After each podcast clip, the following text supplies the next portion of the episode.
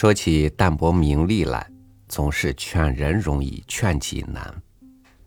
亦有人工作诸多不顺，其父怒其不争。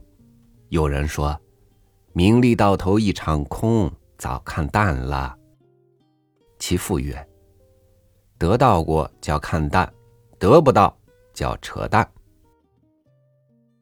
与您分享汪曾祺的文章《闹市贤民》。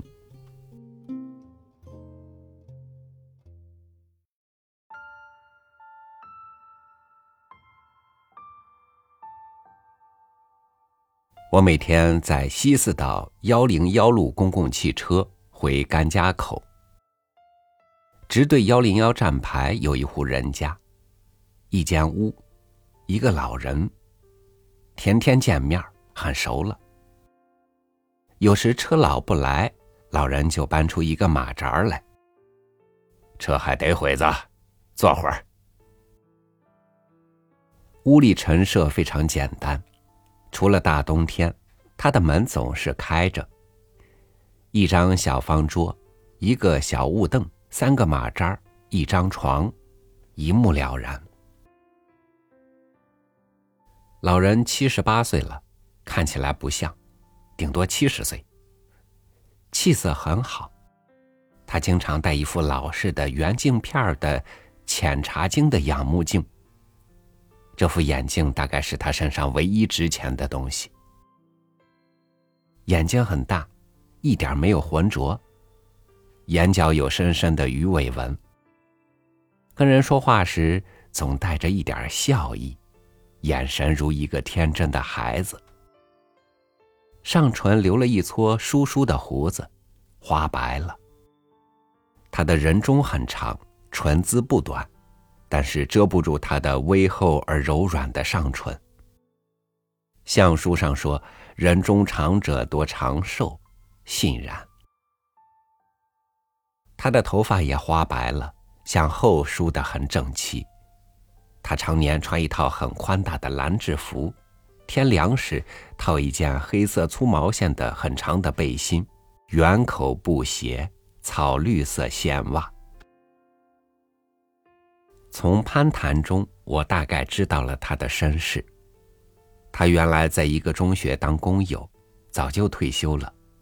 他有家，有老伴儿，儿子在石景山钢铁厂当车间主任，孙子已经上初中了。老伴儿跟儿子，他不愿跟他们一起过，说是乱。他愿意一个人。他的女儿也出嫁了，外孙也大了，儿子有时进城办事，来看看他，给他带两包子点心，说会子话。儿媳妇儿、女儿隔几个月给他拆洗拆洗被褥，平常他和亲属很少来往。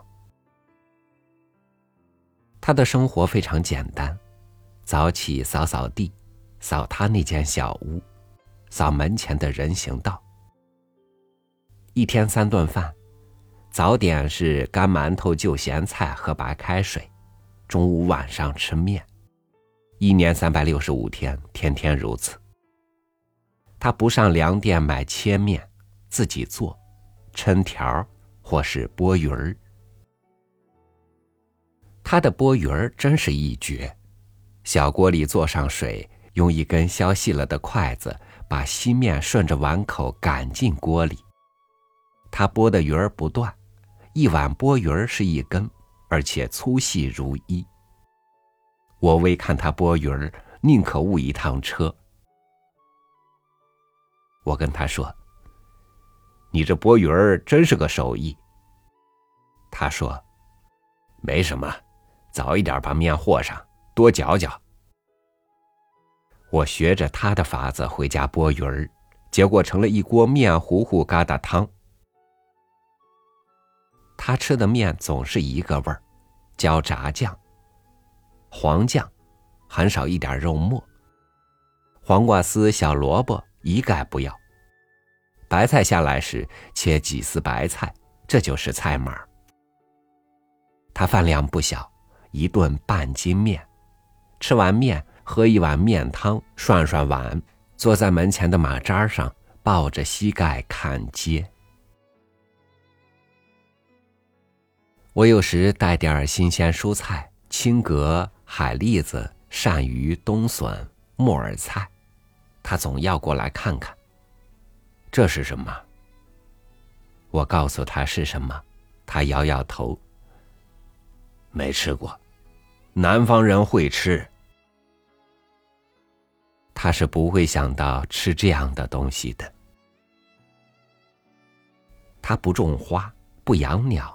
也很少遛弯儿，他的活动范围很小，除了上粮店买面、上副食店买酱，很少出门。他一生经历了很多大事，远的不说，敌伪时期吃混合面儿，傅作义，解放军进城，扭秧歌，锵锵起锵锵，开国大典，放烟花。没完没了的各种运动。三年自然灾害，大家挨饿。然而这些都与他无关，没有在他身上留下多少痕迹。他每天还是吃炸酱面，只要粮店还有白面卖，而且北京的粮价长期稳定，坐在门口马扎上看街。他平平静静，没有大喜大忧，没有烦恼，无欲望，亦无追求，天然恬淡，每天只是吃抻面条、剥鱼儿、抱膝闲看，带着笑意，用孩子一样天真的眼睛。这是一个活庄子。